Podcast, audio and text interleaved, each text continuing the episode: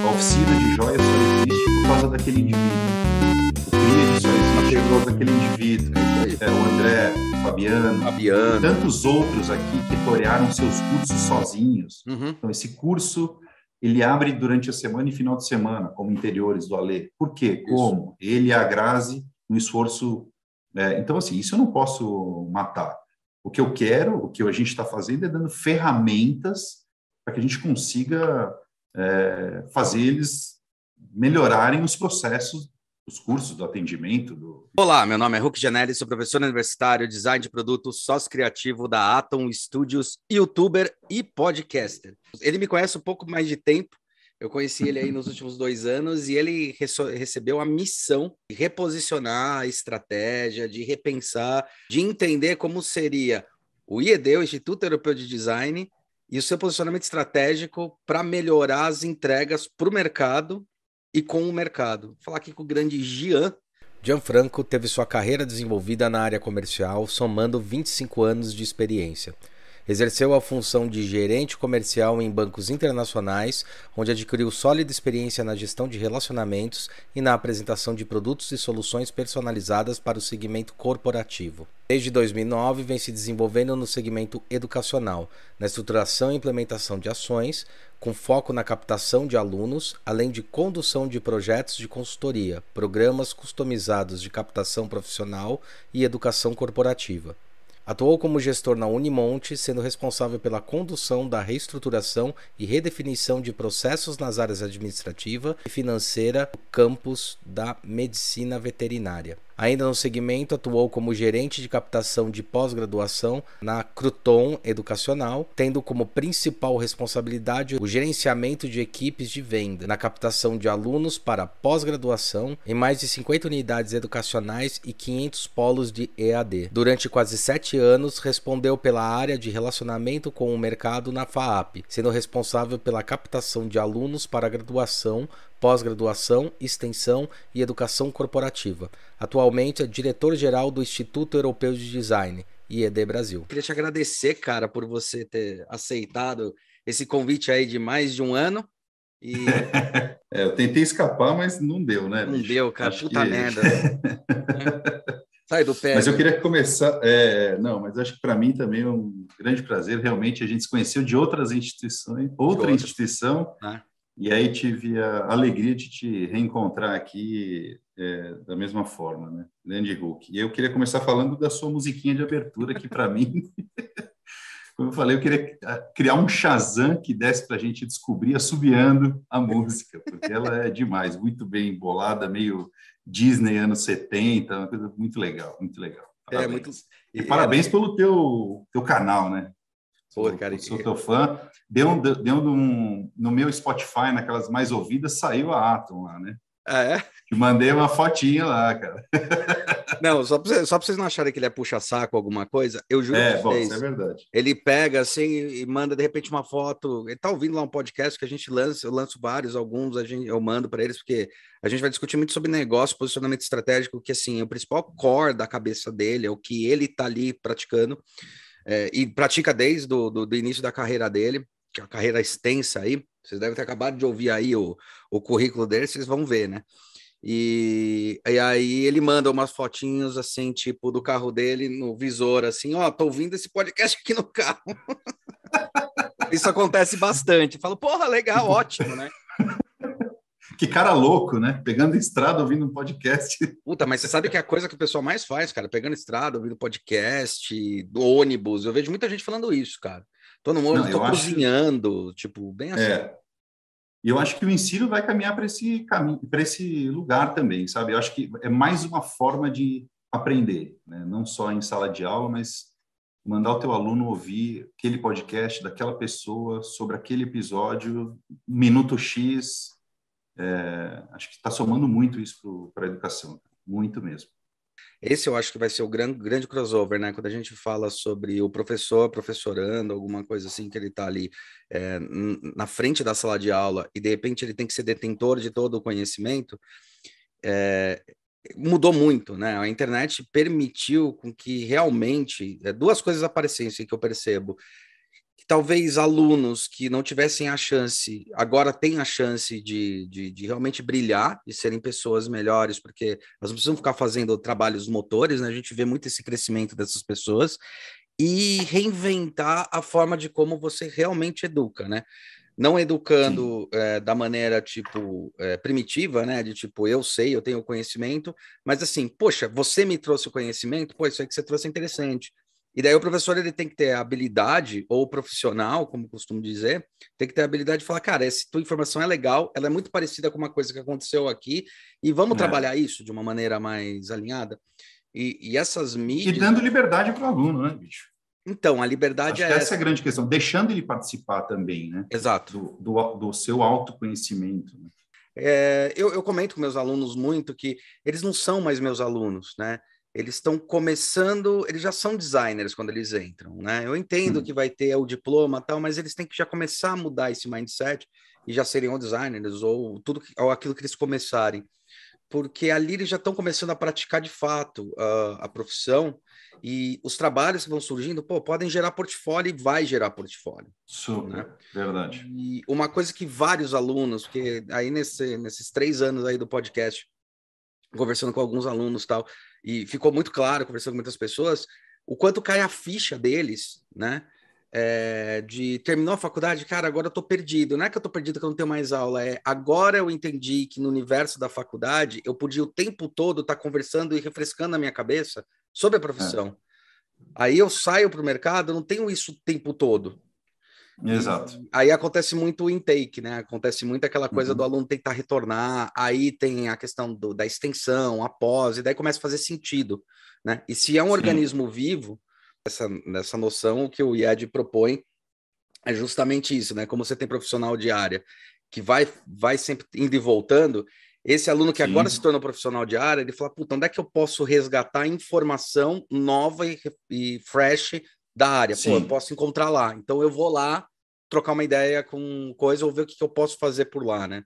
Você tocou num ponto de questão da faculdade, do aluno, e depois que ele sai, ele se dá conta que ele poderia. Cara, é aquilo que eu falo também um pouco da discussão sobre o diploma, sobre faculdade, sobre a necessidade de fazer a faculdade. É aqui que você vai ter essa troca. É aqui que você vai testar, aqui que você vai prototipar, aqui que você vai errar, aqui que você vai criar grupo, fazer networking. Então, isso é muito legal e é o que você falou, quer dizer, quanto mais professores de mercado a gente tiver, mais possibilidade o aluno vai ter de errar, de experimentar e de entrar no mercado muito mais capacitado, com muito mais conhecimento e, e já um pouco assim já testado de como é que ele testado. pode é, funcionar no, no, mundo real, né, cara? Porque aqui eu acho que aquele momento de fora do horário de aula é passar o dia todo e ficar trocando ideia com o professor e tendo acesso a coisas que ele não teria não fazendo uma faculdade ou não fazendo uma pós-graduação ou não é, retornando para fazer uma extensão, que a gente estava falando um pouco antes no, é. de começar o podcast. Né? Você trabalhou no mercado Sim. da empresa, de empresas, você foi diretor, trabalhou como coisas de empresa, de repente você cai numa instituição é, educacional, e você trabalha muito focado na educação, tentando trazer coisas de empresa, e agora você está tendo uhum. a possibilidade de entrar numa instituição que se assume, que assume que também tem um lado empresarial que assume Sim. que também está afim de ter esse lado empresarial. Assim, não de falar só com a empresa, mas ter o lado empresarial, tanto que vocês são divididos em dois grandes grupos. O grupo uhum. CRIED, o grupo de educação, educacional, uhum. né? E o grupo CRIED, que permite, permeia, inclusive, acordos fantásticos, né? Na Sim. hora de você, sei lá, entrar em acordo com uma empresa, como a gente já fez projeto para Fiat, para Fila, para a última aí foi a Havaianas, Havaianas, Bosch, Exato. Down. Porque é, um outro, é, porque é uma outra possibilidade, né? Quando você olha, Sim. eu acho que você, você junta dois mundos que são dois mundos que fazem total sentido. E como Exato. é que é administrar isso? Você que veio de um lado totalmente é, não acadêmico, depois você entrou num lado totalmente acadêmico, agora você tem a possibilidade de mexer com esses dois. Isso é um fato é. mesmo e como é que funciona? Como é que está sendo? Super. Vamos ver se eu consigo ligar todos esses pontos, porque essa história é longa nesse sentido. Eu, eu sou vendedor. Uhum. Metade da minha carreira é mercado financeiro, metade da minha carreira é educação, praticamente. Uhum. E nos bancos, sendo área comercial, no segmento empresas, treinado para vender e me relacionar. Quando eu tive a oportunidade de entrar na educação em 2009, passar por dois grupos educacionais e uma instituição fundacional e agora o IED, eu venho com esse perfil generalista. Estou em banco, lidando com diversos segmentos, gerenciando diversos segmentos de empresas de diversos porte, em faturamento, por exemplo. Uhum. Como é que eu posso aproximar isso da educação, fazendo com que meu aluno experimente mais isso? Uhum. Como é que eu entrego esse valor para o familiar, às vezes, que é o responsável financeiro por esse aluno? Como é que eu entrego? Ele que vai fazer, essa... no final das contas, ele que faz o aporte financeiro de investimento, né? Ele tem que entender como investimento. Exato. Então, venho de grupos educacionais que tinham 20, 30, 80 graduações uhum. em diversas áreas do conhecimento, e aí eu era um generalista. Então, sempre dentro dessas, dessas outras três instituições que eu trabalhei, eu continuava generalista. Olha, interessante, verdade. Então, o que, que eu vendia para o candidato, para o familiar, para as escolas com quem a gente se relacionava? Eu vendia diferenciais da instituição e não do curso. Tá. Quais eram os diferenciais da instituição? Ah, relacionado com o mercado, tem convênios com empresas, tem internacionalização, tem a área de estágios. Mas e o curso? Uhum. Isso era uma coisa que sempre me perseguiu. Eu nunca vendia diferencial do curso. E aí isso me levou a um entendimento incômodo. Uhum. O aluno que quer a administração de empresas, ele foi influenciado pelo familiar, pelo professor e pelo amigo. Fato. Esses são os três principais uh, influenciadores de carreira. Que legal. E aí ele decidiu pela administração. Ele tem perfil PUC, ou Mackenzie, ou FAAP, ou Belas Artes, ou SPM. Ou USP porque um amigo dele entrou na GV. Mas, de repente, ele não é GV. Isso é... é. Ah. Sacou? Ele é Belas Artes. Uhum. Por conta de uma outra influência da família, ou dele próprio, uma aptidão, uma habilidade que ele já tem. E aí eu sou convidado a assumir essa posição aqui no IED. E a primeira é, incômodo meu foi esse, quer dizer, vou ter que vender os diferenciais competitivos da instituição, sim, vou continuar reforçando isso, mas agora vou ter que vender o curso. Uhum. Porque nosso universo aqui são três graduações: uhum. design de moda, design gráfico, design de produto. Então, só vender os pilares da internacionalização, da área de carreiras, da metodologia de ensino, não vai dar. Então, vou ter que vender o curso. Porque o, o aluno que escolhe fazer moda aqui é o mesmo que escolhe fazer Santa Marcelina, uhum. é o mesmo que escolhe fazer Belas. Não é mais. Não é. E aí eu volto um passo grande para o ensino médio. Quando a uhum. gente estudou, a gente estudava naquela escola, recebia conhecimento tinha que decorar, fazer prova e pronto. Mas será que aquela escola me entendia? Ou será que eu era daquela escola? Quando você olha hoje o ensino médio, das escolas que a gente se relaciona aqui, por exemplo, elas têm perfis diferentes. Muito diferentes. Muito diferentes. Tem viés diferentes elas algumas formam ainda para o vestibular, não formam para o mundo. Sim. Elas formam para passar na prova, porque também a geração de familiares que têm os filhos, eles esperam isso. Ah, eu quero que meu filho passe na FUVEST. Uhum. Mas em que curso? Não, não sei, é na FUVEST que ele tem que passar. Mas a FUVEST é a carreira dele? Por que raios é um pai, uma mãe se mata tentando achar um colégio uhum. que tem a característica do seu filho Tipo, minha mãe procurou um colégio que era mais construtivista e eu fui para equipe. Eu só tive problema uhum. em outros colégios. Meus cunhados vão atrás disso. Por que, que se matam? Puta, vou levar para o Rudolf, Rudolf, vou levar para o Rio Branco, vou fazer tal coisa, vou levar para o Bandeirante uhum. porque ele tem tal coisa. E por que na faculdade a única moeda de troca uhum. é ah, é estadual ou não? Meu, vê o que, que curso te é. dá. Vou fazer administração de empresas. Todo mundo pensa na GV. Quando eu sentar naquela carteira lá, ouvir um professor, será que eu sou GV? Não é, às ou, vezes não é. Ou eu sou mais, ou eu sou mais INSPER, ou eu sou mais PUC, eu sou mais SP, sabe? É, e outra coisa que falei, é legal citar disso, GV, que é forte pra caramba. O nó, uhum. quando a gente estava no nó, quando eu estava no nó, foram algumas vezes que a gente foi convidado pela GV para ir nas aulas deles, como convidado, explicar o que era estratégia de negócio para aqueles caras que iam montar negócios puta, a gente quer que você venha aqui porque a gente quer o olhar de vocês para essa de negócio, porque a gente sabe como gerir, mas a gente não sabe o que é um negócio. É, é assim, é bizarro. Eu sei o que é gerir, mas eu não sei o que é negócio. Tá, vamos explicar quais são os ativos, os passivos, como é que funciona, como é que a gente trabalha com ativos e passivos. Então a gente ia lá claro. ensinar o que, que era isso para a GV. Fez isso muito. Então olha que louco, né? É, o, o, design fala: ah, mas o que, que você pode fazer? Cara, eu fui, eu vou ensinar o pessoal da GV como é olhar uma empresa. Os é. caras que são líderes em empresa. Eu fui já para Mas aí a distância é a velha distância entre o mercado e a academia, né? Exatamente.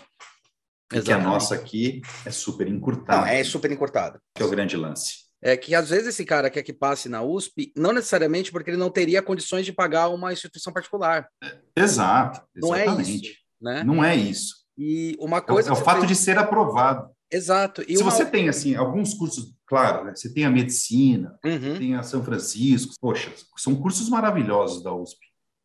Mas poxa, fazer cinema lá é legal? Ou é mais legal fazer numa privada, Exato. se eu posso pagar? Exato. Porque eu tenho mais equipamento, eu posso levar equipamento embora. Então tem um pouco disso. Quando a gente entra no IED, aí eu falo do design. Então foram dois grandes incômodos iniciais. Como vender o curso, uhum. não só os pilares de serviço. Uhum. Mas e o que é design? Perfeito. Qual o seu entendimento sobre design? Se você tem dúvida, se o, se o aluno né, de ensino médio ali tem dúvida sobre que carreira seguir, quanto que ele quer ganhar, onde trabalhar e tal, o amigo decidiu pelo design. Como é que eu convenço esse amigo pelo design? Então, o que é design? Isso foi uma coisa que a gente, eu defendi muito aqui. Uhum. Como que a gente faz para explicar para o mercado o que é design? Não, mas todo mundo sabe o que é design. Eu falei, é verdade. Eu não vou citar o nome dos meus amigos aqui, mas eu mandei uma mensagem para eles dizendo o seguinte: peguei meu celular, mandei um audiocast de um minutinho, dizendo o que, que você entende sobre design. Quando você ouve essa palavra, o que, que vem na sua cabeça? Grava um vídeo para mim de um minuto, um minuto e trinta. E aí eu mandei para amigos meus de, de, que trabalham em diversos segmentos, com idade para ter filhos no ensino médio ou já no início da faculdade. E aí eu recebi 32 vídeos, cara mas isso me deu um super balizador. Porque ali eu entendi que design era tudo mais, era design de sobrancelha, era carro, era copo, era poltrona, era, pô, legal, mas que mais? Uhum. O que, que é o design gráfico além do folder? Uhum. Dando aqui, eu não quero nem, não vou nem entrar no detalhe, mas assim, o que, que é o design de moda além de uma passarela? Que é o que o pessoal percebe, que é o valor. Exato. Que percebem. O que, que é o design do produto além do produto? Do objeto. O serviço ah. e o do, do, objeto, exato. E o, e o serviço, e o digital, e a indústria da moda de 8 bilhões, sei lá. Sim. Ou a indústria. A cadeia produtiva cara. disso, é. de entretenimento, de game, de, de game, marketing, meu, de cara, animação, de transporte, de interiores. Sim, então, assim, quando a gente fala do designer, o designer faz evento para designer. Isso, é isso é um problemaço. Só. Isso é muito ruim. Sacou? Então, quando o design é tudo, é muito bom, mas como é que a gente entra no detalhe? Como é que eu levo isso para o mercado com uma outra possibilidade? Porque aí aquele aluno que está com dúvida na escola entende, fala, porra, entendi que o X é design, então é esse caminho que eu quero seguir. Por que, que o Banco Itaú tem uma área de 30 designers? Para fazer logo, não é? para fazer logo, para fazer agência, muito menos agora para fazer agência, é, né? é. Com, com, o digital. Então, peraí, tem alguma coisa ali diferente. Por que, que a Roche contrata a gente? Por que, que a Down contrata a gente? Por que, que a Enel contrata a gente? E aí a gente entra na área corporativa que você falou aí. Então, legal. Então, temos a internacionalização como pilar número um da instituição, porque somos uma faculdade internacional. Sim área de carreiras que passa pelo estágio, pelo vaga fixa, pelo parcerias acadêmicas, que é marcas dentro dos nossos cursos, das nossas disciplinas diversas, uhum. e o, e o ex-aluno. Uhum. Então, legal, temos isso. E o que mais que a gente pode, então, proporcionar? Mercado. Uhum. Então, legal. Então, vamos entrar, vamos abrir mercado, vamos, vamos abrir as portas para o mercado entrar. Então, beleza. Então, eu pego uma marca, entendo qual é a necessidade dele, e jogo num desafio aqui dentro. Mas esse desafio tem que fazer sentido para a disciplina, não pode ser um concurso. Sim, sim, sim. Tem que ter algum professor coordenando isso, tem que sim. ter grupos interdisciplinares, é, multi, né? Transdisciplinares que a gente costuma Transdisciplinares, exato. É. Para fazer para fazer sentido, porque eu não quero dar consultoria gratuita aí para o mercado. Sim. E aí a gente entra na área de consultoria. Então, pô, legal, se a gente tem uma área forte de, de empresas aqui, que inclusive chegou antes do IED no Brasil, Sim. que é o CRIAD, uhum. chegou há 20 anos. é verdade, evento, é verdade. O IED é chegou há 15. É né, trabalhando com parceria público-privada. Então, assim, legal. Então, quero que meu aluno experimente ali também, ou saiba que a gente tem essa área e que as empresas percebam que a gente também é geradora de negócios aqui dentro, não uhum. só como faculdade. Ah, eu estou utilizando mão de obra de aluno ali? Não. Não. Mas eu estou fazendo ele participar de projetos ali, nem que seja na arquibancada.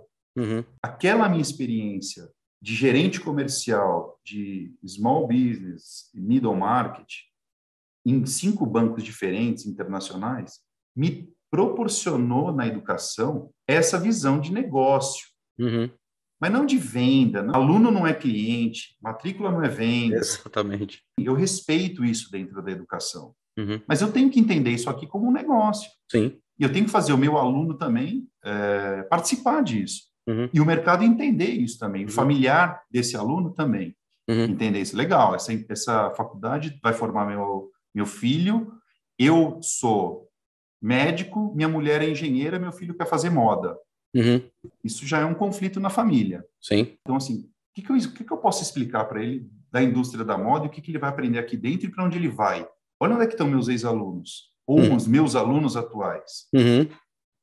Então, acho que é essa visão que me trouxe mais com clareza dentro do mercado educacional, o que, que eu posso entregar para o meu aluno, dentro de todas as áreas de produtos que a gente tem, de graduação, pós, extensão, curso livre e oficina sacou? Então, acho que é isso que me facilitou ter passado pela, pela área financeira, pela área comercial do segmento financeiro, estando no segmento educacional e ter passado por grupos educacionais também, com capital aberto ou fundacional, enfim, e chegar no IED e entender que aqui a agilidade para entregar isso é muito maior, tendo só três cursos de graduação, de graduação mais cursos de pós e de extensão, mas enfim, sempre dentro do universo moda, gráfico, produto, serviço, digital, interiores, estratégia. E já, e que já se estabelece como uma bandeira design, né? Design. Total, exato. Segmentos é, subsequentes. É uma coisa interessante nisso, que eu acho que é uma vantagem estratégica.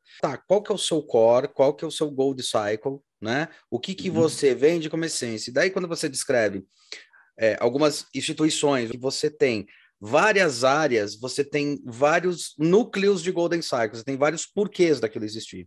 Né? Então, numa uhum. medicina tem o um porquê da existência daquilo, numa engenharia tem o um porquê da existência daquilo, e na verdade uma, a instituição ela acaba é, abraçando e falando: olha, eu sou o lugar onde você pode ter várias áreas.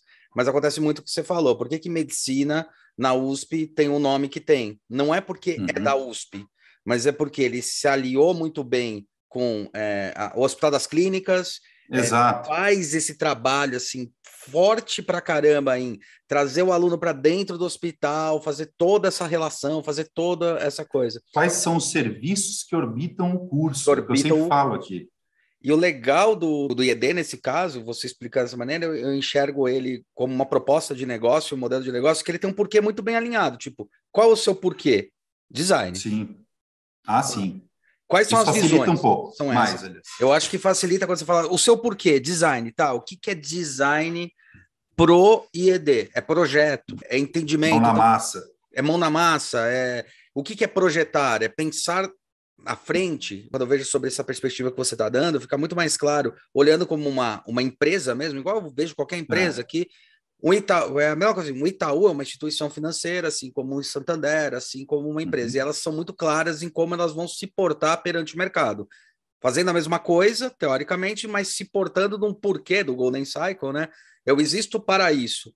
E realmente, quando uhum. você tem um local onde você aborda, a bocanha, várias áreas, é, se todas elas não têm algum tipo de comunicação, você não tem um, um, porquê, a não ser aquele porquê básico que é aqui é o nível do conhecimento, que é a frase Exato. principal de uma instituição. Aqui é o nível do É como se todo banco falasse: aqui você coloca seu dinheiro.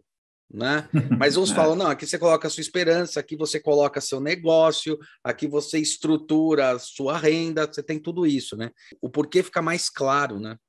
É, exato. E assim, por exemplo, eu tenho um professor dentro do CRIAD, uhum. que é a uhum. área corporativa, é a área que vende projetos de consultoria e vende educação corporativa, treinamento, e é uma porta de entrada para o mercado corporativo. Vai.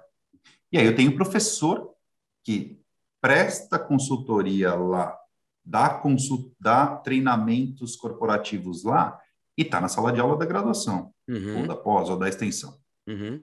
Ele é contratado, o departamento, a área é contratada pela Enel, por exemplo, para ressignificar ou por alguma questão ah. de uma necessidade aqui, por exemplo, os postes que a gente tem de energia hoje, uma necessidade é fazer o aterramento do, do cabeamento elétrico, por N razões. Então, vamos aterrar e a gente precisa se desfazer do poste. Uhum. Se desfazer do poste significa dizer aquela madeira que a gente vê no alto, que é uma madeira de cruzeta tratada quimicamente para durar no tempo há 60, 70 anos, eu não posso nem queimar e nem descartar. Uhum. Eu não sei que gás vai sair dali. Uhum. Eu tenho vidro, cerâmica e o próprio cabo. Uhum. Legal. Então eu tenho toneladas de, desse resíduo. Uma recicladora compra. Onde é que o IED entra? na consultoria do que fazer com isso. Ah, legal. Então, contratamos 40 designers e criamos uma linha de produto. Aí você vai dizer assim, pô, legal, né? Então, você está formando o seu aluno para criar produto. Também, mas e o modelo de negócios? O que, que isso gera para a instituição? Um modelo de negócio. Sim. Economia circular. Exato. E ela está levando para outros uh, estados ou países que ela tem planta, como modelo de negócio. Sim. Como é que eu fiz isso girar? E aí onde eu quero chegar? Os professores que torearam esse projeto, ou os designers que torearam esse projeto ali pelo CRID, estão na sala de aula falando isso para o aluno, e o aluno está vendo isso aqui e está aprendendo também. Uhum. Seja no desenvolvimento do produto, seja no modelo de negócio. Exato também dentro disso, é, e aí é o olhar que o design tem e, e, e, acontece na instituição dessa maneira, é falando, tá vendo que a descartabilidade de alguma coisa ela pode fazer sentido, está vendo a lógica e o quanto siga, porque assim, não é só o que eu vou usar do produto. Puta, tem um puta trabalho para tirar. Para onde é que eu vou levar essa história? Sim. Como é que eu vou trabalhar com esse material? Então você pensa nessa, nessa linha é, é, organizacional de como funciona a estrutura. E quando você entra para negócios, ações, propostas, projetos, você vê, você tem os checkpoints. Então não é simplesmente vou trabalhar um produto, porque em algum uhum. outro lugar, se você não tem o CRIED como isso aí que você falou, uma consultoria e o aluno acompanhando isso muito de perto, ele é. vê pontualmente, ele vê, ah, peguei o cimento e fiz um banco, peguei o dormente Exato. e fiz um banco. Ah, nossa, para pegar esse dormente, esse dormente vem de uma proposta, teve uma transformação que foi necessária social, inclusive uhum. urbana, urbanística, de aterrar os postes, de, de aterrar o acabamento por Puta, tem um monte de questões do aterramento, né? Não é só para deixar Exato. bela a cidade, mas é uhum. não cair árvore e acabar a energia elétrica, não ter roubo mais de cabo. Roubo, morte. Morte, né? É. É, que aliás tem bastante, né? Uma vez eu tinha visto que tem muita morte por fio que está descapado, fio que está caído na, na, na, via. E por né? tentativa do, do, do furto, né? Também. É, e a tentativa do furto, fora, é, por causa dessa tentativa, né? Exato, exato. Foi interessante olhar isso aí de uma maneira mais é, é, estratégica. É, porque se eu, eu posso até despertar no nosso aluno essa vontade de fazer o banco de dormente. E se ele quiser abrir uma marcenaria, se quiser escalar esse negócio, se ele, tudo bem. Mas eu preciso ensinar para ele que isto é uma forma, é, como é que a economia hoje gira, que visão que ele tem que ver como negócio disso dentro desse projeto todo que eu estou envolvendo uma operadora de energia, uma recicladora e uma faculdade. Uhum. Sabe? Então, acho que isso que é o mais difícil numa instituição de ensino privada, essa aproximação com o mercado. E quando eu já cheguei, isso já tinha, então eu falei, legal, então vamos potencializar isso. Uhum. E quando eu te falei daqueles quatro itens ali da área de carreira, estágio, parceria acadêmica, é a mesma coisa. Então, eu trago uma Arezo, eu aciono a Arezo, Arezo, que tem um problema de estocagem da caixa de papelão do sapato das lojas, da, de todas as marcas dela. Vans, é, eu participei desse projeto. Chutes. Então, hoje você compra um sapato lá, você não leva mais a caixa embora, você leva uma embalagem com ele dentro. Teve, e teve uma coisa interessante nesse projeto, que é legal você ter tocado, não só sobre isso, que foi o seguinte, teve dois professores líderes, que acho que foi o Felipe, agora esqueci o nome do outro, que foram líderes de projeto, esses próprios líderes de projeto, eles pegaram e falaram: bom, que estágios a gente vai estar do projeto, explicaram isso para a turma de alunos que estava ali, para a turma de, de, estagiários que estavam ali, que são os alunos. Sim. Uhum. É, explicaram o briefing, entenderam o briefing, teve um momento que eles falaram, vai ter um momento que vocês vão fazer prototipação, que foi o momento pontual que eu entrei. Ah, para fazer os porcótipos, né? O famoso porcótipo. E é interessante porque o que a gente foi falando, cada professor que foi entrando e falando mais sobre a sua área específica de habilidade, foi continuou com a mesma linguagem estrutural do que estava sendo buscado, do case da Arezo, né? Olha como para você que tem negócio, isso é importante para você que vai botar teu filho, como é importante essa visão estratégica. Teve um momento que eles criaram as embalagens, a gente prototipou, tal, subiu, e o pessoal da Arezo ficou confuso, porque tinham muitas embalagens legais. Eram seis grupos de embalagens boas. A é gente verdade. chamou o pessoal da Arejo de Canto, fui eu, Felipe, chamando o pessoal da Arejo de Canto, falando: olha, meu, estrategicamente, vocês têm que ignorar agora nesse momento. Vocês gostaram de qual? Pô, tem vários, a gente não sabe. Falou: ó, estrategicamente vocês viram que tem embalagem que serve para uma campanha mais institucional, que ela é mais cara, que foi uma lá de boia, que foi feita, que foi sensacional pelo pessoal de Sim. moda. Tem uma outra que ela é muito mais estratégica, ela é fácil de desmontar, fácil de fazer tal coisa. Tem uma outra que é de tal jeito, fácil de fazer assim. Tem uma outra que é reciclável, tem uma Exato. outra que é vocês Tem um custo baixo, super escalável. Exato. Vocês perceberam que vocês não podem botar isso num simples e, e, e, e imbecil, a gente fala, eu falei claramente isso, num simples e imbecil concurso. Vocês percebem é, que tem várias exato. embalagens ali que vocês podem usar, por que não usar as que você acha importante? Você não precisa colocar numa escala, você vê por nível de importância. Você, quantas vezes a Arezzo não vai ter que fazer um promocional? Usa a embalagem exato. mais cara. Quantas vezes a Areias não tem a questão da logística? Usa outra embalagem, todas estão respeitando o briefing, mas você entende que não existe a grande campeã, mas existe as estratégias certas que cada grupo pensou na hora de fazer a embalagem. Então, você viu que o pensar, isso a gente falou para eles. Então, você viu que o pensamento de design gerou para vocês não uma possibilidade, mas aberturas de possibilidade em momentos distintos que a própria empresa pode ter nas suas ações. Ações de marketing, ações de propaganda, ações de estocagem.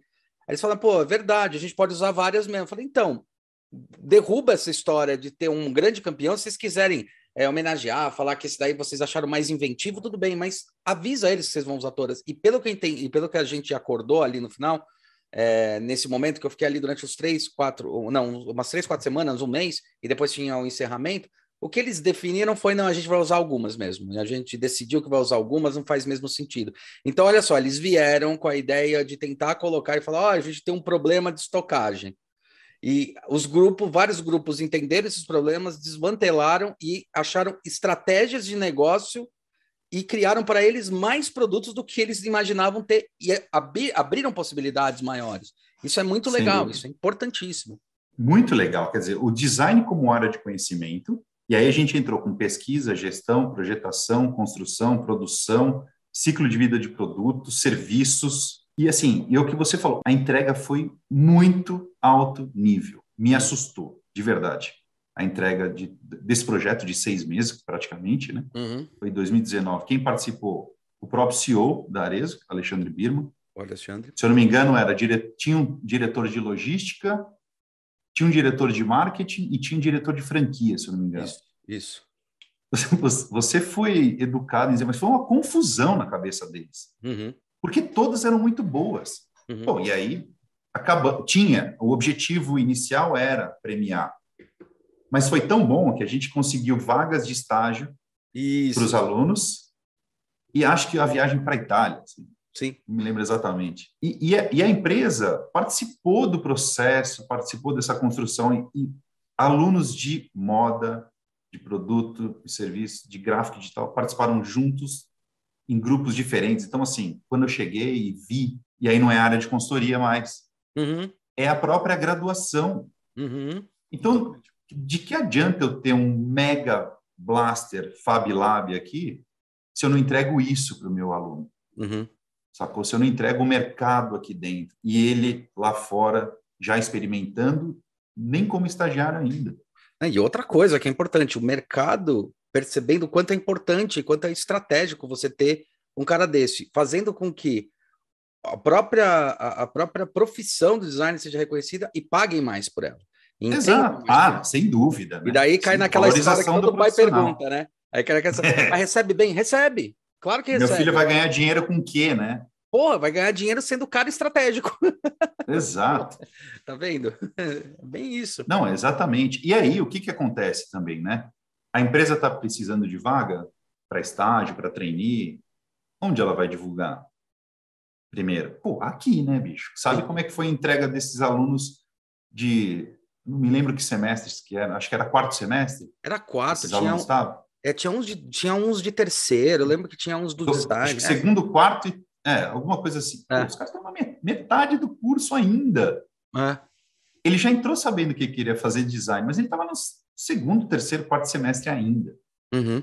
Imagina como ele sai daqui, daqui quatro anos. Ele experimentou tanto durante oito semestres. Olha o valor que a gente entrega para ele e olha o valor que a empresa percebe. Uhum. Tá, tá, muito merchan. Não, tá muito é... merchan, cara. Mas assim, como eu te falei, eu sou um especialista generalista. o meu entendimento sobre design até 2019. É isso que eu ia te perguntar. Era... Isso que então, eu te perguntar. A... O que você via como design antes de entender o design? Eu tenho uma mulher designer, né? Hum. De interiores. Estou brincando aqui, mas até 2019, a minha visão era do tudo e era o do nada. Uhum. Era o do tudo porque era o design de interiores. Porque era que design legal. Meu sobrinho de oito anos fala: olha o design desse skate que legal. Uhum. Porque ele está entendendo que a forma do skate é legal. Olha que design legal tem esse carro. Esse era o meu entendimento. Que legal o design dessa xícara. Uhum. Pô, essa poltrona tem um design legal. Esse era o meu entendimento. Uhum. E aí, quando eu entrei, eu falei: por que essa farmacêutica contratou a gente? Não foi para fazer embalagem, cara. Uhum. Não foi para fazer o site. Foi para pensar estrategicamente. Como assim, cara? O design pensa diferente que eu? Pensa. Então, o meu conhecimento de design é até a página 2. Aliás, eu não vou mais além da página 2. Eu tenho essa visão do generalista do design. Mas eu consigo entender hoje por que, porque a Down, a Down Chemical, uhum. contratou a gente. Uhum. Porque uma empresa do segmento de perfumaria e cosmética contratou a gente para uma ressignificação de marca. Não foi para pensar só na embalagem, não foi para pensar só no comércio eletrônico ali no site dele, não foi só para pensar na comunicação. Como é que ela aplica o design no negócio? Uhum. Putz, cara, aí é a missão que eu quero levar para as escolas, para pegar o aluno com dúvida, de explicar o que, que ele pode fazer com o design, além do produto, da moda, do serviço, do gráfico, do digital, do game, da animação, do interior e do transporte. Uhum. Como é que tudo isso está interligado através do pensamento do design? E aí essa, essa é uma missão que eu jogo para você, professor. Uhum, sim. Sacou? Uhum. Então, quando você estiver falando numa escola, que a gente estiver fazendo um workshop sobre estratégico no produto, é, é, é, nesse nível que você tem que descer. Uhum. Ou subir, né? Uhum. Vamos falar de inovação. Ah, legal, vamos falar de inovação. O que, que é inovação? é, é. É, é, é duro. Ah, eu tenho um centro de inovação. Putz, o que, que esse cara faz, cara? O entendimento não é claro, Hulk. Não. E tem uma outra coisa. Eu trabalhei anos e anos, né, fazendo consultoria para algumas empresas e tal, empresas grandes e tal. E eles têm o famoso PID, Product and Development. E a maioria das empresas, o PID delas estão, estão é, direcionados a tentar resolver os problemas internos da própria empresa. Então, uma, por exemplo, Sangoban, que a gente fez uma consultoria, uma das questões, pô, PID, e aí, quando é que vocês estão criando uma nova massa para lixadeira, como é que tá? daí eles falam, cara, a gente acaba resolvendo os problemas das fábricas. Então, eu já tenho uma massa, eu tenho que otimizar ela. Eu não consigo criar uma nova, não tenho tempo para fazer isso. Às vezes, para criar alguma coisa nova, é mais tempo. Eu vejo isso como um problema? Não, é uma parte de desenvolvimento para dentro das empresas, mas é muito, é muito errado é, achar que você tem um PID, que esse PID é que vai gerar coisas novas. Quando a gente está falando de uma área de inovação dentro de qualquer empresa, ela custa. Não tem nenhuma empresa do mundo que a área de inovação não custe pelo menos 30% da sua verba. Tá? Tem que ser uhum. direcionada para isso. Então, uma Google ou uma Microsoft, que a gente às vezes fala pouco, mas a Microsoft, é, o, o, Bill Gates, ele já tem uma inteligência disso daí há muito tempo, desde a década de 80. Ele falava assim: é. ó, beleza, eu quero uma equipe trabalhando de alguma forma para gerenciar isso daqui. Isso aqui eu estou tocando aqui meu feijão com arroz, que é é, vender o Windows, entender o software, entender toda essa estrutura, mas eu preciso de uma outra equipe desenvolvendo. Tanto que é numa dessas que foi criado o Xbox. Né? Ah. O Xbox ele era uma ideia de algumas pessoas que estavam internas dentro da Microsoft que ele deixa. Só que como é que a, a, Microsoft trabalhava com isso? Que é a Google, a gente conhece mais que trabalha com isso, mas a Microsoft uhum. já trabalhava antes mesmo da Google. Pegava e falava: olha, 30% do seu tempo você pode fazer o que você quiser. Se quiser dormir, você dorme. Se quiser propor outras ideias, você propõe. Se quiser fazer uhum. o que uhum. você quiser, você faz. Porque aí é que tá. Às vezes o investimento, é, e é isso que a gente fala muito, e o, e o, design consegue trabalhar bem isso, é investimento no humano, é investimento nessa inteligência do humano, nessa inteligência das conexões e o que isso pode gerar de inovação. E ele entende isso. Então, o investimento dele não era pagar a mais para um, um, um coisa. Ele fala, cara, eu quero 30% do seu dia que você invista em alguma coisa que você queira. Até porque os KPIs de algumas empresas são meio absurdos, né? Fala assim, ah, qual é o coeficiente de, de rendimento que um, que um profissional tem? Aí você vai ver nas empresas, coeficiente 0.5, 0.4, 0.6 quando o cara é muito bom. O que, que é esse ponto? O coeficiente ideal é 1. Mas se o cara vai no banheiro, ele já diminui esse coeficiente para 0.99. É né? E daí, quando essas empresas perceberam isso, o que elas fazem? Elas fazem, bom, se eu tenho um rendimento, se é ponto 4, será que ele consegue render, continuar rendendo ponto 6 e fazer tudo que ele está fazendo e produzindo tudo que ele produz? E de repente, esses ponto 3, se eu deixar ele livre e avisar ele, pode fazer o que você quiser, será que não pode gerar mais inovação? Exato. A Microsoft. É, é uma quebra de paradigma, né? Mas... É uma puta quebra.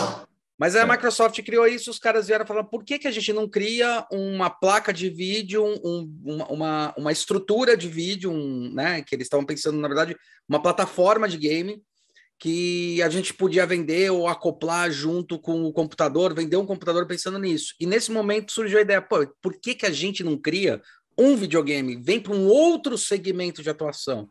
E daí uhum. você está aí hoje no, no Xbox é, Series X, que eu acho que é a quarta geração já do Xbox e abriu Sim. um novo nicho de mercado. Lembrando que Microsoft nunca vendeu, é, até aquele momento eu não lembro dela ter vendido é, produto físico. Era sempre software, não hardware. Uhum. Naquele momento ela se coloca para co colocar hardware. É, então ela abre um novo nicho de mercado, um novo potencial de mercado, né? Sim. Então uma coisa que eu acho legal nas empresas que as empresas têm que entender e aí eu acho que a aproximação das academias elas têm que ser. É, eu eu ia entrar exato. Vai, vai. É o que eu pego esse gancho. O IED pega legal por causa da proposta de modelo de negócio, né? Por ter uhum. o CRIED, por entender isso, por um monte de coisa. É assim, por que então não, não usar as instituições que vêm com criatividade como as geratrizes, as geradoras de inovação? Então, peraí, tá tudo fresco ali, eles podem gerar inovação. E qual é o meu uhum. custo? É muito mais baixo, né? É muito porque Sem eu vou dúvida. investir naquele momento pontual, não preciso manter uma equipe e a empresa me devolve também muita informação. Pra caramba. Para eu iniciar novos cursos, né? Cara, e informação privilegiada. então, porque essas informações são importantes. E informação privilegiada que, às vezes, numa, você já participou de várias reuniões de negócio. Eu tenho certeza Sim. que você já percebeu que você conseguiu mais informações com esses projetos das empresas. Ah, não tenha dúvida. Do que quando você tentar fazer uma reunião e falar, meu, me abre, quanto você tem de investimento, quanto você está pensando, Sim. o que você está imaginando. Aí num projeto desse você descobre que, caramba, você sabe o quanto ela lucra, o quanto ela faz, o quanto ela pensa, o payback, tudo. Você fala, caramba, é. foi. Exatamente. E ela me contou sem ela perceber. Isso aí também é técnica de venda. Sim, sim. Mas, cara, é, assim, eu vou te dar um exemplo que aconteceu recentemente é, da inversão uma empresa de tecnologia que também é proprietária de um LMS, que é a plataforma de plataforma de ensino, né, hoje ah. no online é utilizado para isso. É, ela tem diversos segmentos. Uma delas é, um, é o LMS. Ela estava com 34 posições dentro de UX, User Experience, que ela não conseguia contratar, não só por grana, mas pela capacidade técnica que ela precisava para trabalhar com elas. Conhecimento técnico. Hard skills. Com, é, com base nisso, a gente entendeu para o seguinte, cara, então não estou te entregando o profissional que você precisa. O que, que a gente precisa mudar? E aí vamos sentar com a empresa e discutir que conteúdos ela precisa ali para essa necessidade dela, que eu posso colaborar com o nosso corpo docente, que está no mercado também, uhum. para a gente criar algum conteúdo específico para atender a sua demanda, para aí sim eu gerar aluno para a tua empresa. Eu trouxe essas experiências também de outros uh, outras escolas. Uhum. A Uzi Minas tinha uma necessidade, por exemplo, na época, num outro grupo educacional que eu trabalhei, de capacitar os gestores que não tinham graduação. Ela queria dar graduação para esses gestores, não só para indicadores. Tá? Fomos até a Associação Brasileira de Metalurgia, Uzi Minas e a Unimonte na época, sentamos numa mesa, projetamos lá os dois cursos, manutenção industrial e processos metalúrgicos, uhum.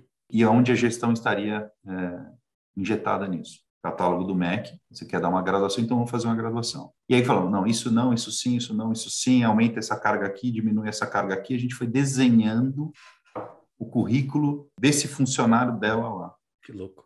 Foi tão legal, cara, que foram capacitados 350 gestores, saíram graduados, com dois cursos, né, manutenção industrial e processo metalúrgico, desenhados para atender essa necessidade da Uzi Minas. Isso faz 10 anos. Olha o potencial de mudança que a gente pode causar num indivíduo e numa empresa, recebendo essas informações de mercado que a gente precisa e que a gente pode ter acesso. E isso é inovação.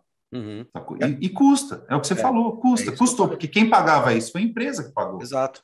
E na verdade, aí é que tá, né? Eu sempre bato na tecla quando, quando a gente vai fazer fechar negócio com empresa, porque assim, enquanto você estiver achando que o que eu tô te passando é custo, você não está pronto para ah, é. Esquece. Tá pronto. Tá? Muda de cliente. É, porque você tem que entender que isso você está fazendo um investimento para a gente gerar ativos, para gerar é, possibilidades de como você pode desdobrar em negócios que vão reverter em ganho financeiro para você. Quando você está achando que está entendendo que isso é, é inovação, aí você vai entender para que caminho está é, tá sendo direcionado, né? Que é. é. um ponto bem, bem importante. E outra coisa da inovação, que é uma coisa é, é complicadíssima para as empresas entenderem, é assim: inovação dói, inovação uhum. é teste e acerto. E um profissional que está capacitado a isso são profissionais principalmente da área de artes. Tá? Eu tô falando arquitetura, estou falando design, estou falando profissionais que falam, meu, testar faz parte do processo, e esse processo de teste não é um processo de erro, é um processo de alinhamento, inclusive estratégico, para o que eu quero fazer. Né? Então, é, é, muito normal, às vezes, o cliente fala: ah, qual é a garantia, as garantias que você me dá lá na frente? Cara, eu te garanto que esse projeto vai sair, eu te garanto que isso vai acontecer, mas também te garanto que você vai ter que ter mudanças lá na frente. É você vai ter que ter adaptação de mercado. Não tem jeito. Aí fala, puta, mas você não dá garantia. Eu falei, cara, tô te dando a garantia, tô te dando a certeza de que vai acontecer isso e de que isso é importante você enxergar como fator da mudança. Eu mas é difícil que... no empresário brasileiro isso, isso, às vezes de pequena e média empresa, né? É, é, é difícil, é difícil. Ele olha para fora da janela e vê o concorrente fazendo, mas ele não entende isso como investimento. É porque ele, ele olha o concorrente faz, é, fazendo e ele quer traçar o mesmo caminho do concorrente, mas é engraçado que é. ele quer se espelhar e daí ele, ele cai na cópia. Porque a gente fala Exato. muito em copy design, né? O pessoal brinca copy design, arquitetura, mas em, as, as coisas que fazem mais cópia são empresas. E não é por acaso uhum. que a gente tem grandes caudas longas. Então, Veja, por exemplo, Veja, acho que ele é líder de 51% da fatia de mercado, 49%, 51% da fatia de mercado. E os outros 60 produtos são dos outros 50 da fatia de mercado. Que produtos são esses? Os outros produtos que falam, eu sou igual Veja. Outra coisa também que é muito errônea é assim, ah, vender mais é melhor. Cara, o iPhone, ele tem é, uma venda, assim, de 15% do mercado de hardwares. Só que ele tem uma lucratividade de em torno de 50% dos hardwares. É. Entendeu? Então, assim, não é, é vender isso. mais, mas é vender essa qualidade. E o que, que o iPhone vende? Facilidade. E esse valor percebido foi construído com uma equipe de designers de produto que criou o produto, que é o que a gente costuma dizer. O design de interação, que criou a interação, como a gente Exatamente. costuma ver. O design projetual, que é o gestor de projeto, porque o design de fato, quando a gente vai ver no cerne, do cerne, da base, ele é um gestor projetual. Né? Hum. Ele é o gestor que sabe, inclusive, implementar. Ele tem ferramentas de implementação. Então, é, hoje, se eu fosse falar quem é esse designer, ele é um gestor, gestor de pessoas, gestor de projetos, gestor da empresa. E, e o que, que, é esse gestor? O gestor é o cara, e a gente fala muito sobre essa gestão em T, né? não a gestão mais uhum. vertical, mas a gestão horizontal. Então, é aquela pessoa que consegue.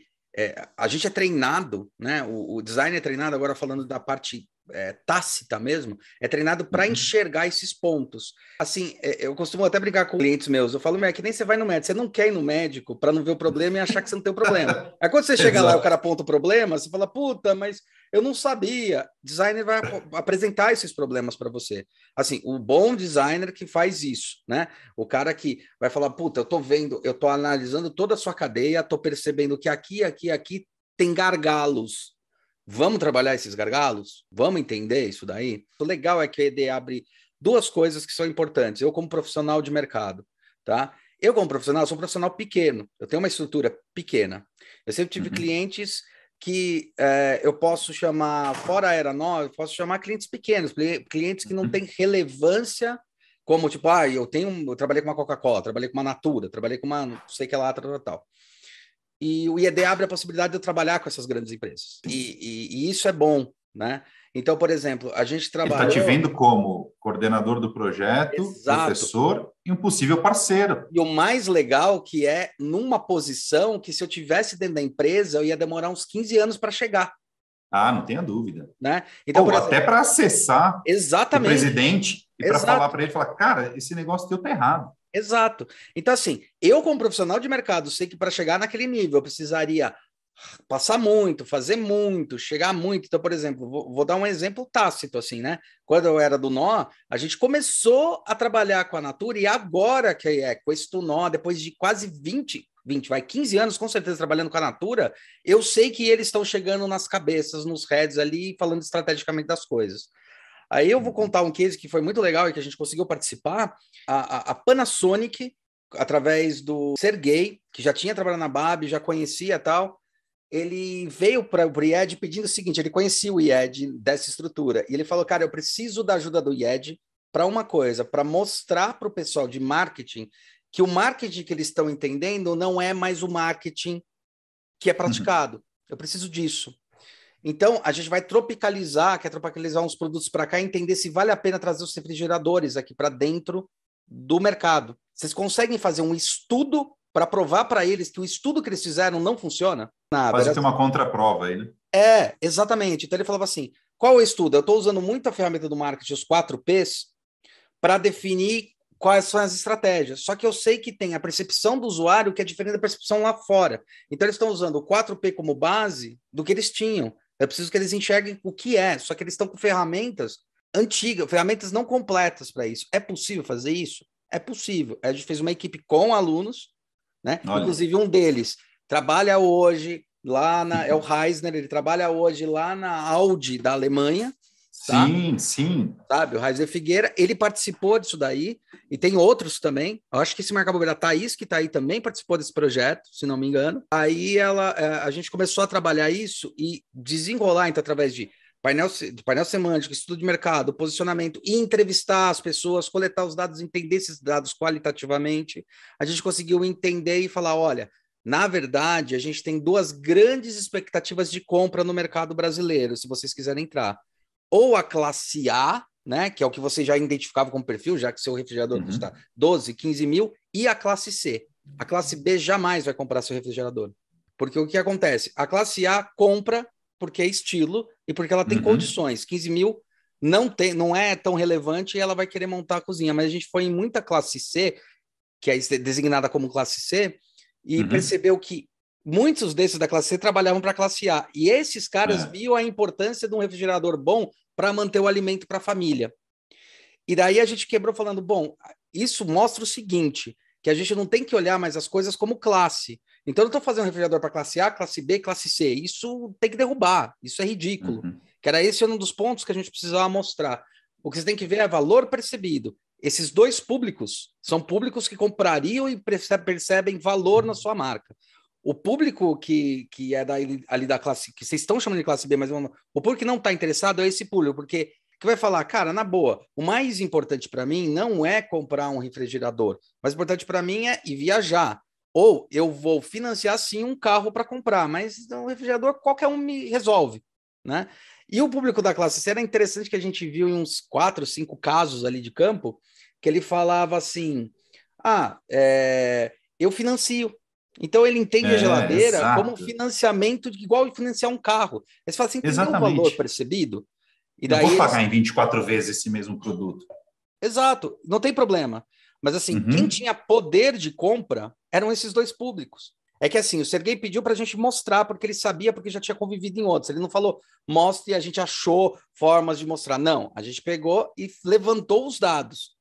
Né? Muito bom. Pesquisa, pensamento estratégico, inovação, pesquisa design produto. De campo, pesquisa de mercado, coleta de dados, análise do que foi computado, análise SWOT, inclusive uma coisa que eu acho que tem muito pai aí que não sabe, né? Que é muito normal nas minhas aulas, eu sei que a maioria de muitas aulas aqui do IED, mas nas minhas aulas em qualquer instituição, eu ensinar para os alunos o Canvas, o Business Model. É, e ó, tá aqui legal. o Business Model. Quer entender onde pega, qual que é a, o problema do Shark Tank? A gente tem dois problemas do Shark Tank. Um é que o pessoal muito lógico que só vai para o lado esquerdo do Canvas e vai falando, olha, o seu negócio vai gerar assim, assim, é o cara, aí os caras olham e falam assim, mas não está resolvido seu produto, qual, qual o valor? Ou o outro lado que é muito criativo que fala, puta, teu produto é lindo e maravilhoso, mas agora tem que ajustar o modelo de negócio, como eu posso ganhar dinheiro com essa história? Então a é. gente ensina o Canvas para falar, cara, quando você vai fazer um projeto para uma empresa, você tem que entender que isso é a empresa. Então, onde e como você vai mexer para gerar ativo aqui de lucratividade para ele. A gente faz isso e, e, é simples mostrar, né? Só que a partir do momento que a pessoa vê, que o aluno vê, ele já percebe, né? Ele, ele não, não só vê, ele enxerga como é a estrutura de uma empresa e onde aquele trabalho que ele está fazendo pode impactar. Assim ele, onde ele pode aplicar, né?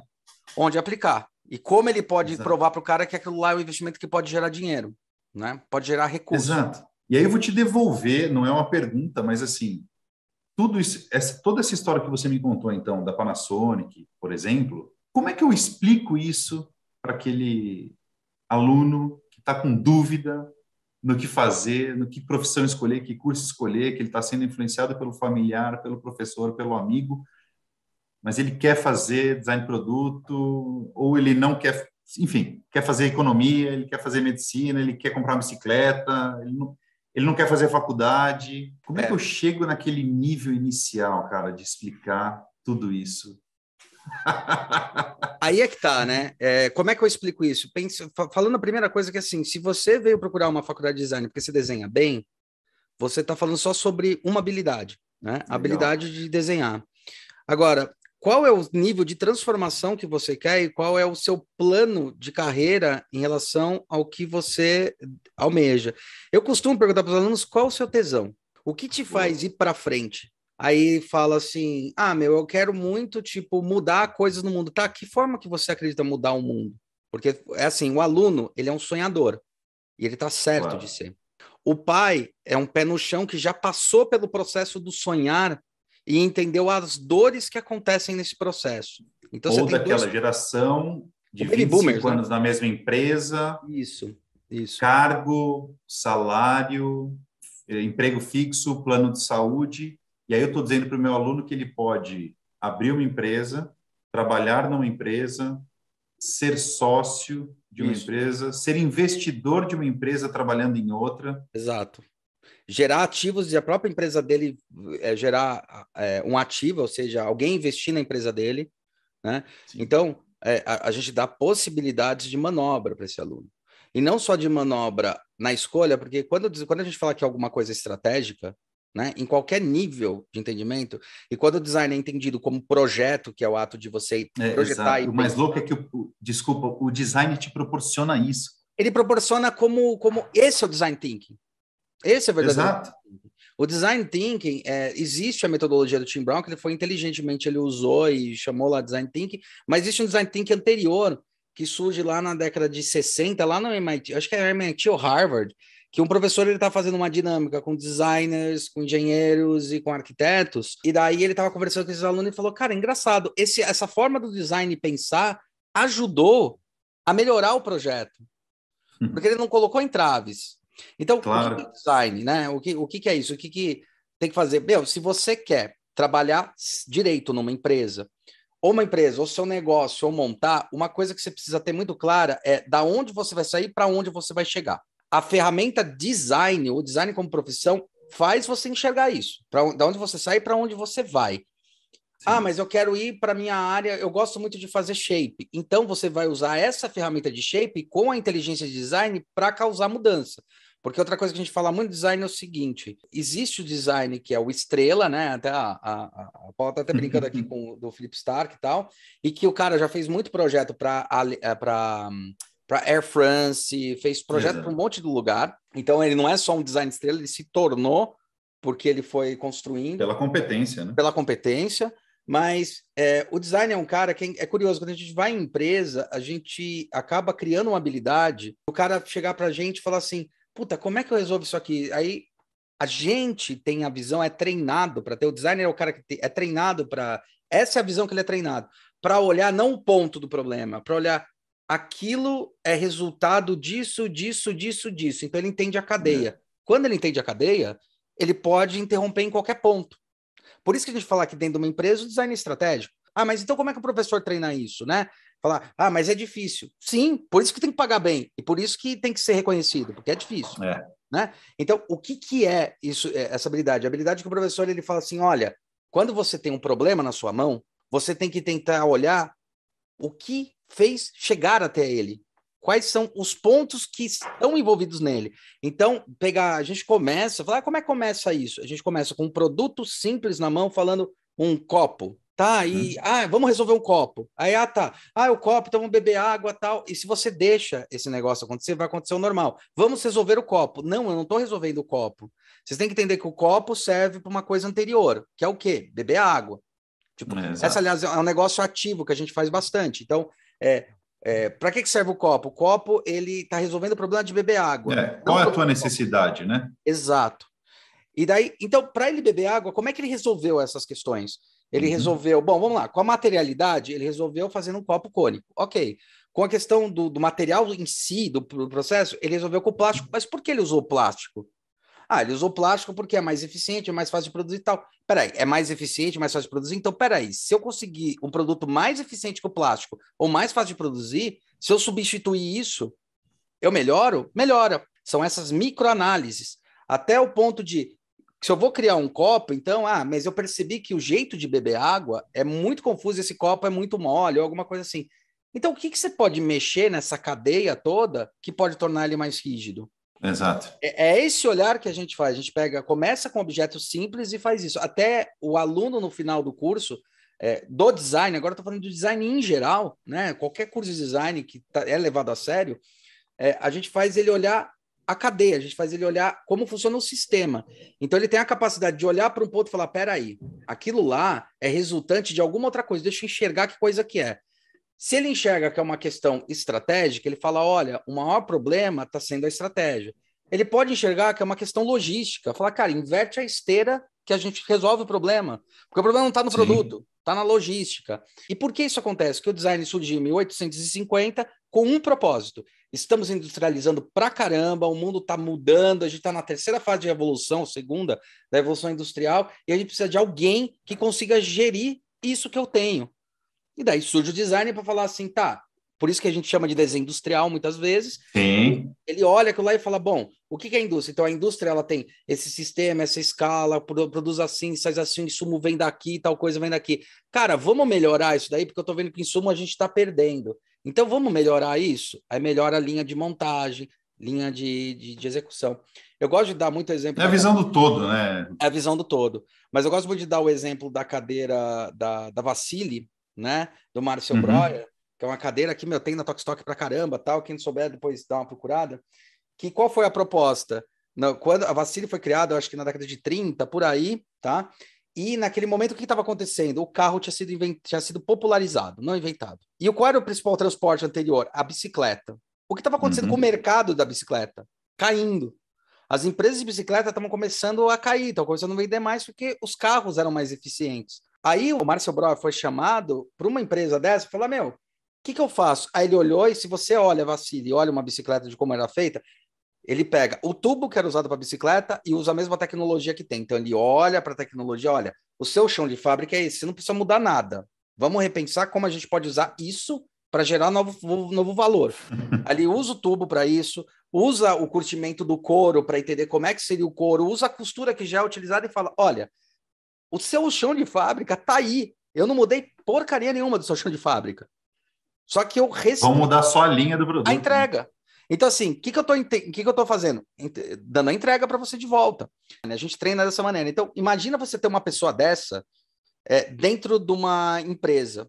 Se você deixa ele, ele, ele, ele, pensar direito, se você deixa ele flutuar direito, porque também a empresa tem uma questão de uma gestão, gestão de gestamento, mas você deixa claro. ele flutuar e ouve o que ele tem para dizer, nós também somos treinados a ter aquilo lá que a gente fala muito sobre o processo de empatia, que é o quê? Entender. O que é esse entender? Não é somente se colocar no lugar do outro, é tentar entender o que está acontecendo. Quando você deixa um designer flutuar dentro de uma empresa, ele pode falar, cara, eu estou enxergando que aqui está tendo um, um, gap.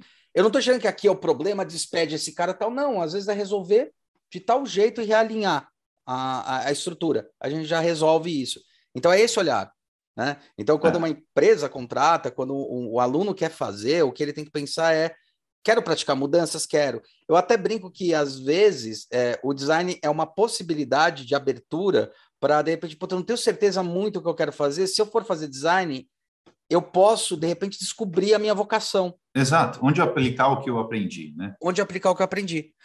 E o que mais acontece, que eu vejo que é muito louco, é o ao contrário. O cara ele fez uma engenharia, ele fez uma coisa e fala, cara, eu preciso ampliar essa visão. E daí ele vai fazer Sim. a faculdade de design para ampliar. Eu acho muito legal isso, porque assim, o curso é antigo, derivou do desenho industrial, né? Uhum. Muitas faculdades ensinam só design, e aí dentro do, do da nomenclatura abarcam diversas é, áreas, produto e serviço junto, interiores junto, gráfico junto. Tem percebido assim, as áreas estão aumentando. Uhum de design dentro da empresa. As contratações de designers estão aumentando. Então, por mais que seja uma palavra conhecida por todos, com significado amplo, que design é tudo, agora eu acho que a gente começa a ver mais a materialização de todos esses anos. Quando a decoração pinga para o interiores, quando o design de interiores trabalha com o engenheiro e o arquiteto em conjunto. A gente está num momento, e eu acho que por isso que é bacana aqui para a gente também olhar para dentro com muita atenção e agilidade de como também acompanhar isso. Sim. Então, se eu tenho uma empresa de tecnologia buscando 30 pessoas e não conseguindo contratar, pô, como é que eu posso devolver isso para ele? Capital humano eu tenho para isso. O aluno está aqui também. Então, peraí, vamos sentar e vamos entender o que, como é que a gente pode redesenhar isso. E aí o design facilita isso também para a gente aqui dentro, né? Que aí a gente tem um monte de mente brilhante que pode ajudar a gente para isso. Sacou? Então, assim, como é que a gente pode contribuir com isso, ser ágil nesse desenvolvimento de novos cursos, novos formatos, sejam eles presenciais, uh, online, híbrido. E aí eu estou brincando que a gente está vivendo um, um momento tostines, né? Quer dizer, aulas presenciais com conteúdo online ou aulas online com encontros presenciais? a gente tem o tamanho e agilidade que a gente precisa. Uhum. A gente tem o apoio italiano e espanhol para isso, onde estão as nossas sedes. Mas aqui também o designer brasileiro faz muito com pouco, então a gente aliás, consegue também, às vezes, ser muito mais ágil. Até porque aliás, isso... no online, o Brasil, a gente é muito, muito mais na frente do que a Europa. No... Aliás, isso não é que a Europa, é que Estados Unidos, que Inglaterra tem muito, tem um grupo que participa disso. Isso é interessante você falar, ter uma habilidade que é praticada, e eu acho que isso aí cai em todas as profissões, é uma habilidade. A gente sempre critica a questão brasileira, mas tem um negócio do brasileiro que é muito legal, das agilidades que a gente tem, que é de fazer inventividade com pouco. O que, que é inventividade com pouco? Se você olhar sobre a ótica negativa do meio copo vazio, você fala ah, que a gente tem pouco, a gente se fode e tal. Agora, se você olhar pelo copo mais cheio, você consegue uhum. perceber isso. Eu vejo empresas lá fora, alunos falando isso que vem de fora, falando, cara, um dia quebrou aqui na faculdade, uma menina que faz, tá na, na, Inglaterra, uma vez quebrou a máquina aqui, todo mundo parou, a máquina de corte a laser ou a máquina de impressão 3D quebrou. Todo mundo parou. Puta, não dá pra fazer nada. Falei, como não dá pra fazer nada? Meteu um monte de papel daqui, é. começou a montar e falou, tá aqui. Ela falou, como é que você fez isso? Mas como é que você faz isso? E as você empresas... acabar a energia elétrica no mundo. É, a, começar a olhar, tipo, quanto a gente consegue trabalhar, aquilo lá que a gente está querendo enaltecer bastante, que é o low-tech e o slow design. O que, que é Sim. slow design? Slow design é fazer as coisas lentamente, tá, galera? Nem slow food, slow fashion, não é fazer lentamente, é fazer com parcimônia, fazer com é. relevância. Eu pensar um pouco mais para ofertar um produto é eu falar, esse produto faz sentido? E se, eu, se ele fizer sentido. Que material vai compor esse produto? Que material vai compor e como eu vou produzir? Porque tem um problema que ninguém fala em, em empresa, ou às vezes muita gente não fala, que eu sei. Cadeia que... produtiva, né? Não só cadeia, mas tem um negócio que é complicadíssimo e que é onde a Amazon, por exemplo, faz rios de dinheiro e que a própria Mercado Livre cresceu na pandemia de um jeito astronômico que chama estoque. Ah, sem dúvida. Verdade. Onde é que eu vou ficar? Estoque e logística, lógico. Mas estou falando assim de indústria, estoque o quanto, quem tem empresa aí, sabe que o estoque ocupa um puto espaço. Às vezes, uhum. o triplo, quádruplo, seis vezes mais do que a sua própria industrialização. E por que você gera estoque? Você gera estoque porque talvez você não entendeu qual é a necessidade de mercado. Uhum. Gera estoque porque às vezes você produziu a mais, porque você tem que bater uma meta de produção que às vezes não tem nada a ver com a meta de que produção. não está tá ligada à venda, inclusive. Exatamente. E tem muita empresa de educação que trabalha assim, viu? Exato. Venda de livro, por exemplo. Exato. Produz mais do que vende, mas porque tem meta de produção. Real, né? Falando sobre uma instituição que um amigo meu trabalhou muitos anos, uma instituição financeira, é que eles davam umas metas tão absurdas que você tinha que fechar a cota no final do mês, você podia ser demitido. Vamos pensar sobre o lado do consumidor, que é lá que o, o designer costuma olhar, que a gente fala sobre o processo de empatia, soluções de problema, inteligência. Quantas vezes você já recebeu uma ligação você ou quem está escutando já recebeu uma ligação e fala: hum, ligação do banco. Que dia que é? 25. o cara quer fechar a meta. Vai me vender uma atualização. Se o cliente sabe que você quer fechar a meta, qual é, qual é a relevância da meta para ser fechada? Não, não fecha a conta. Você não vai vender, é óbvio. Se a, o próprio usuário já sabe que você está querendo cumprir a sua meta, ele já sabe que está querendo te passar a perna de algum jeito, ou está querendo só cumprir a meta, porque assim, a responsabilidade também é do consumidor. Então o consumidor está ficando mais inteligente. O unboxing, o vídeo na internet, Sim. essas coisas, são validações. A Netflix. O unboxing as... é sensacional. Né? É. E o Netflix com as estrelinhas, elas não são Netflix com as estrelinhas, elas são as percepções dos outros, é a relação. É. E daí vem a segunda parte falar por que fazer design? Porque o design sabe olhar para essa pessoa. Ele sabe olhar Exato. e não entra em pânico. Ele não fala, é normal, tudo bem. O consumidor tem olhares diferentes, então a gente vai ter que entregar propostas de valores diferentes.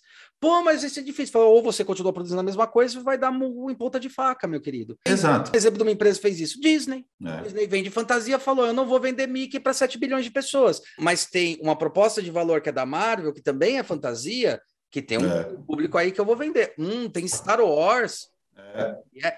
isso é estratégico. Mas é que eu e o Jean, a gente bate tanto papo em cima dessas coisas, e a gente enxerga o design como estratégico, que a gente sabe o quanto pode impactar. Né? Exatamente. O, o mercado precisa disso. Eu acho que a gente tem uma oportunidade aqui, conteúdo que a gente entrega, pelos professores que a gente tem, professores que são puramente acadêmicos, ou professores que dividem seu tempo com mercado corporativo, ou na sua empresa, ou na sua consultoria. É, minha grande missão é levar o entendimento sobre design mais é, detalhado para aqueles que ainda não sabem que curso escolher, o que, que fazer, enfim. Quando eu entro no design estratégico, quando eu entro no design organizacional, conseguir materializar isso.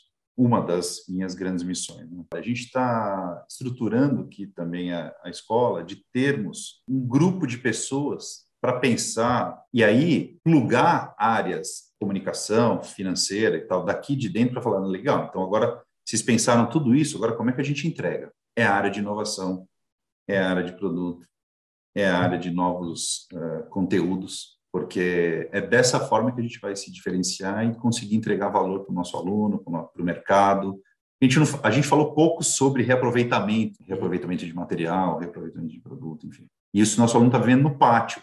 Sim. Uma empresa que loca mobiliário para outras empresas, uhum. despejou, no melhor dos sentidos aqui, um monte de material.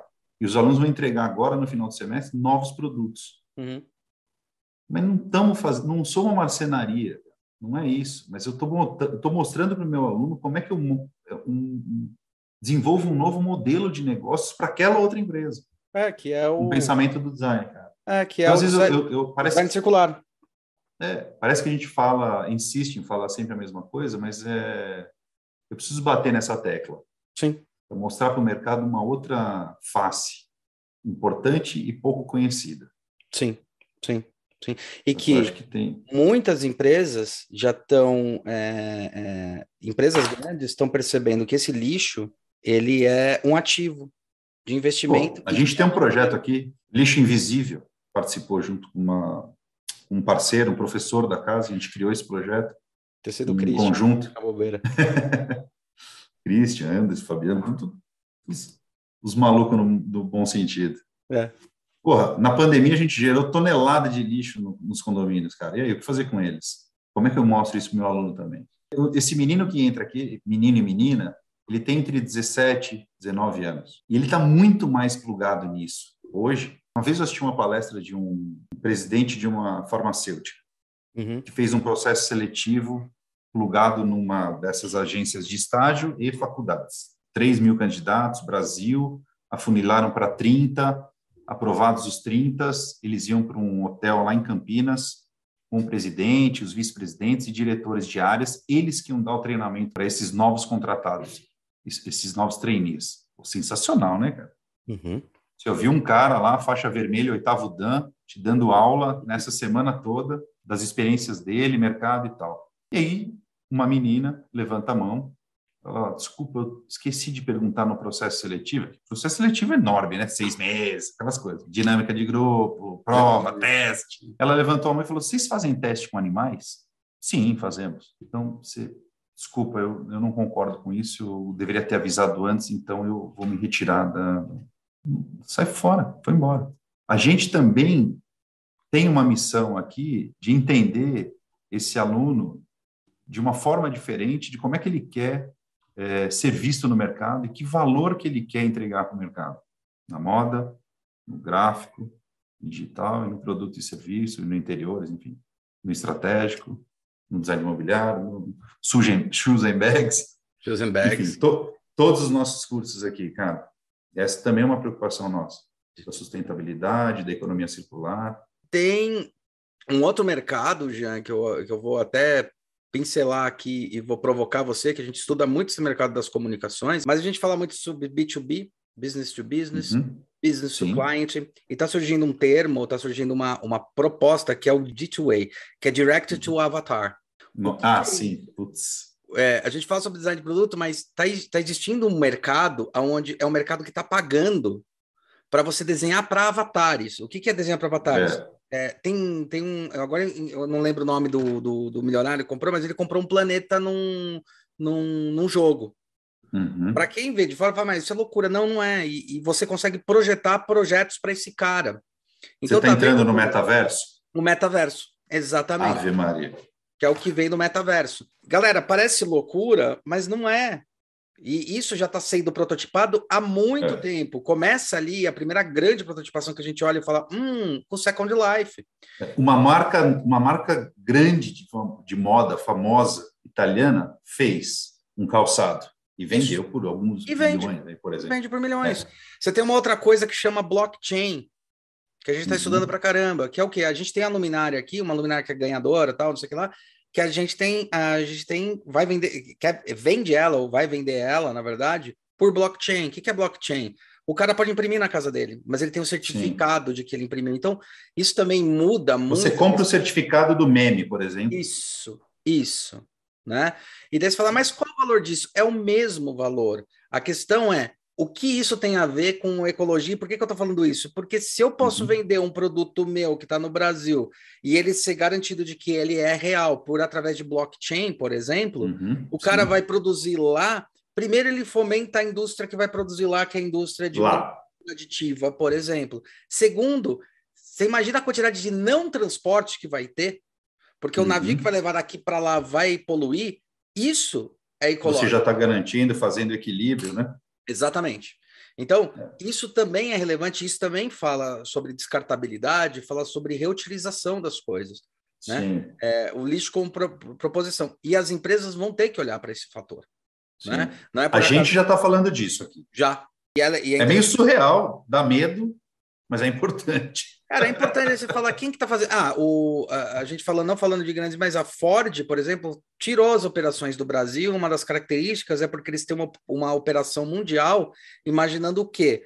Que eles vão fazer, na verdade, é, eles estão pretendendo ter carros elétricos até 2040, se não me engano, todos os carros deles serem elétricos. E no Brasil eles não vão conseguir aportar isso. Quer dizer, a gente perde uma empresa porque não soube verificar aonde tem um campo de energia eólica tal ferrado. O Brasil Verdade. é o maior produtor das turbinas eólicas. Tipo, Produz a turbina e não consome a energia não eólica. Não né? consome né? onde podia consumir, né? Então, assim, é. isso é pensar. Então, isso também eu acho que é pensar. Então, na a, a sua empresa, quando você faz é, o reaproveitamento, a reutilização, a inteligência disso daí, você não gasta insumo, não gasta e uhum. também está sendo ecológico no processo. Então, a ecologia é muito mais do que um sistema abarcado só na, do que está descartado, mas é como eu não descarto.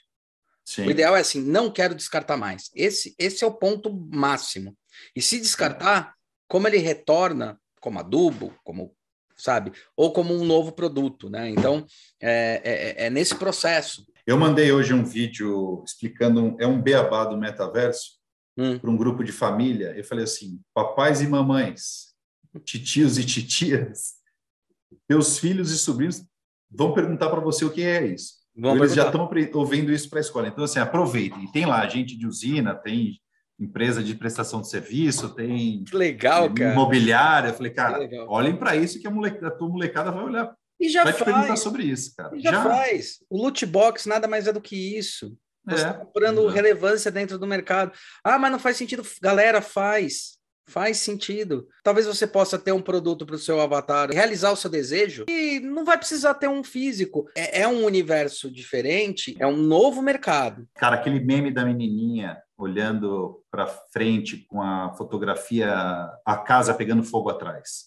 Ah! Essa menina cresceu, né? Sim. Não sei quantos anos ela tá. Ela vendeu por 2 milhões e meio de dólares. Sim. o certificado. Adidas acabou de comprar um personagem por 50 milhões de dólares, é, que é um personagem, agora eu não lembro, ele acabou de comprar, que era um bonequinho, né? Que, que tipo, que tem valor percebido. Ficou famosíssimo aquele site do Pixel. Sim, o cara vendia é por um dólar cada pixel. É. E várias empresas investiram tem coisas que estão que estão à frente, tem coisas que são ideais. O que, que é o ideal? É onde eu quero chegar. Um filósofo estudioso falando um negócio que foi interessante. Qual que é o problema do hoje? Na década de 50, a gente projetava um mundo com tecnologia, um mundo melhor, e a gente chegou nele. Sim. Só que agora o pessoal está projetando tanto esse mundo caótico que você gera caminhos para chegar no caótico. Não é que eu. Ele fala assim: tem que tomar cuidado, não é que eu previ o, o, o caótico, uhum. é que eu sugeri o caótico. Então, na hora de tomar uma decisão entre um lado mais, menos caótico e um lado mais caótico, não, eu vou para o lado mais caótico porque vai acontecer isso. Então, você vai gerando o futuro. Então, ele fala muito sobre isso. Eu acho interessante esse olhar. Então, qual é esse olhar que a gente tem que ter? E qual a nossa missão enquanto educador para provocar Não, é, isso nos é, nossos alunos? É. Por que, que o educador é tão importante? Afinal, a gente treina para ser educador. Existe Exatamente. uma saída e você tem, assim, sendo poético, você tem a chave. Eu vou te mostrar possibilidades, mas é você que vai abrir aquela coisa. Te mostra a porta, você que abre a porta, meu querido. É, você está afim? Tá Exatamente. Afim? Eu vou te dar ferramenta, coisa... eu vou te dar escuta, eu vou te dar treinamento. Nós vamos junto para fazer isso. Agora, você está afim? Eu também acho isso. É, e tem uma outra coisa muito importante que às vezes as pessoas esquecem. O aluno de hoje, ele vai ser o CEO amanhã. Fala, ah, não, eu sei, ele vai ser o CEO. Não, você não está entendendo. O que ele acredita, o que ele pensa, o que ele entende como mundo, ele vai levar para a próxima geração de empresas e negócios. Então, o que pode parecer bizarro hoje, design to é, project to avatar, né, development to uhum. avatar, tá, o, D, o D2I, o que parece bizarro não é porque ele vai ser e a pessoa já entendeu. Então, como você treinar essas pessoas para entender que ele pode fazer essa aplicabilidade num mundo melhor, né? Vamos lá. Por que, que o Hulk vai lá dar aula? Porque eu quero mostrar que eu sou fodão e que eu estou várias vezes no mercado? Não, existe uma coisa muito mais importante para isso, que é a prática do próprio design. Eu não tenho problema em ficar idoso, eu tenho problema em ficar velho. Sem dúvida. Quando eu tô com os meus alunos, eu estou entendendo qual é a movimentação do mercado. Você me fez lembrar de uma frase para mim muito emblemática, e acho que eu tive uma transição do mercado financeiro para o mercado educacional muito forte e tive mentores no mercado educacional. Então, se eu falar nomes aqui, preenche os dedos da mão, dos pés, assim, mas que ótimo. Mas um deles, quando a gente sentou para discutir, cara, o que, que eu vou fazer aqui, né? Aí ele falou, cara, mas você não vendia dinheiro? Vender educação é muito mais nobre. E ele já era professor, educador e tal. Assim, que o que a educação pode proporcionar na sua vida é um mundo infinito, cara. Eu não quero isolar a palavra vender, comércio, não é isso. Mas assim, se eu vendia dinheiro, eu vou vender educação. Eu lidava com o financeiro das empresas. Hoje eu estou lidando com ou um coordenador, um orientador pedagógico, um diretor de escola de ensino médio, ou com RH da empresa, com a área de treinamento e desenvolvimento. É muito mais é, nobre, muito mais gostoso, muito mais lúdico, aquela, aquela sua pergunta inicial de carreira e tal, muito mais satisfatório, muito mais prazeroso trabalhar com vocês do que trabalhar no mercado financeiro. Aprendo todo dia. Uhum. com vocês. A minha página 2 está em branco, está na 2,5, 3 já, né? Mas está indo para 4. Tá, já está calejado com as coisas. A gente está num, num momento de mundo, cara, muito mais complexo. Uhum. E a gente está ainda pensando um formato de quando a gente entrou na escola, quando a gente foi procurar o mesmo emprego, e a gente não está olhando para o jovem ou para o menino como a gente deveria. Perfeito. Sabe, eu acho que a gente não está se empenhando e investindo tempo da forma que a gente deveria, porque o acesso à informação, a quantidade de informações que o jovem está tendo, a gente não está acompanhando e a gente ainda está marcando ponto uhum. de entrada e saída, de produtividade, uhum por, por meios que não são mais é, possíveis. Uhum. Então, eu acho que se eu tiver que deixar uma mensagem, que a gente, a gente tem a missão de ser mais é, observador, curioso, perguntador, se questionar daquilo que eu estou fazendo, se faz sentido, se esse carimbo que eu estou batendo aqui faz sentido para a organização, para a área. Se não fizer sentido para você, hoje o cara vai cair fora, não vai construir mais a carreira. É isso, assim, acho que a gente tem que olhar para o jovem com mais calma. Ah, na minha época, eu não ficava assim, eu não precisava de psicólogo. Mas, pô, são outros o tempo está passando mais rápido. O tempo está passando mais rápido é... porque a gente tem mais atividades para fazer, ou porque naquela época a gente não tinha tantas informações para consultar. Quando você fala isso, eu acho que precisaram de psicólogos, só é. que não entendiam para quê. Ah, sem dúvida. Precisaram de, de acompanhamento e não entendiam por quê. Eu vejo isso muito na característica da educação e essa mudança, quando a gente está falando de sala de aula invertida e um monte de coisa uhum. do construtivismo, que grandes pessoas que eu percebia que eram inteligentes e não se acomodar, não se adaptavam à forma de educação que era uma forma mais catedrática, porque não tinha um pensamento catedrático cartesiano, mas eram inteligentes, foram banidas para o esquecimento. É. E agora, com essa abertura, você está dando mais possibilidades. E essa questão da quantidade de informação o que a gente tem que treinar os alunos, informação a gente tem pra caramba, é o como eu valido as informações. Os dados estão aí, cara. Os dados estão aí. O que fazer com ele é que é a chave para o sucesso. Olhar. Exato. Sabe? É, e eu, eu acho que, ao mesmo tempo, assim, não pare de se capacitar. Nunca. E mate as verdades absolutas. 2010, aí, 2011. Profissão, mercado, mercado financeiro, grana. Mas eu queria transitar de carreira. Uhum. E eu fui estudar para transitar de carreira. Fui fazer um assessment, pedi mentoria. Falou, Hulk, pô, quero você da área de produto. Cara, quero que você pode ser meu mentor, cara, meia hora por semana, por mês, trocar uma ideia. Fui buscar isso para chegar onde eu estou hoje. Então, acho que quando eu falei da educação, dos mentores, e aí quando você me fala do, da mensagem final, é isso, cara. Não se questione pelo que você está fazendo, veja se faça sentido para você e não tenha medo de recomeçar ou transitar de carreira. E aqui é muito louco isso, aquele curso de 10 meses aqui, que é o ANIR, que a gente chama, é para é, isso. É, é. Então, eu tenho dentista fazendo design imobiliário. Pô, mas por quê? Porque o cara quer transitar de carreira. Então, ele vai estudar. Então, porra, eu tenho que me dedicar a ele. E aí isso eu vivi na pele, cara. E uma fonte inspiradora como mensagem final, eu trabalhei diretamente, Dr. Osiris Silva. Pô, Dr. Osiris. Fundador da Embraer, da Embraer, perdão. Trabalhei diretamente com ele. E aí ouvi muito isso dele, quer dizer, pô, você quer empreender? Você quer continuar de... Vai estudar, continue estudando, vai é, arriscar, claro entendendo que você tem que pagar a conta também, né? Lógico. Se você entende que o dinheiro é resultado de um trabalho muito bem executado, porque esse trabalho bem executado vai ser percebido e vai querer ser consumido, é óbvio que vai gerar fator de, de retorno. Claro. Você vai conseguir pagar a conta fazendo uma coisa que você gosta. Eu comento com os alunos, você pode não fazer faculdade e chegar nos níveis de carreira? Pode, só Pode, que você mas você vai se ferrar, né? Você vai... Um em um milhão, né? É. Qual que é o grande segredo da história da humanidade? Conseguir perpetuar isso daí, é você entender o que foi feito e evoluir. Quando você faz a jornada sozinho, cara, para você chegar no nível que em três anos você consegue na faculdade, com um monte de gente falando, esse caminho é legal, esse caminho tal, vê, presta atenção aqui, você vai demorar 25 anos para chegar no meu nível. É isso, cara. É então, isso na graduação. Na, na graduação, pós, pós, num, curso de 12 horas também. Exatamente. Aí é que está o ponto. A faculdade é um treinamento, ela já é um aprimoramento do que você quer ser com pessoas que trilharam aquilo lá e falam: Sim. olha, esses caminhos são interessantes. Isso daqui, quando der um problema, não fica desesperado, é assim que se resolve.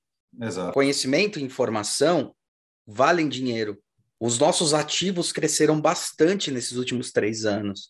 O nosso ano fiscal, esse ano, foi o melhor ano fiscal que a gente teve na empresa em quatro anos.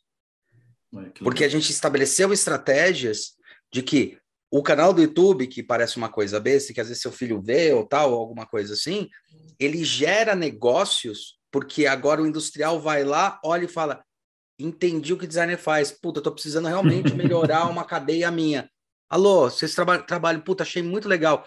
Como que a gente pode conversar? Então, isso Sim. também é outra coisa que as instituições têm que entender. Tem que estar mais nesse mercado, porque o público, esse público novo, o nosso novo público, o público que é o público que está enxergando isso.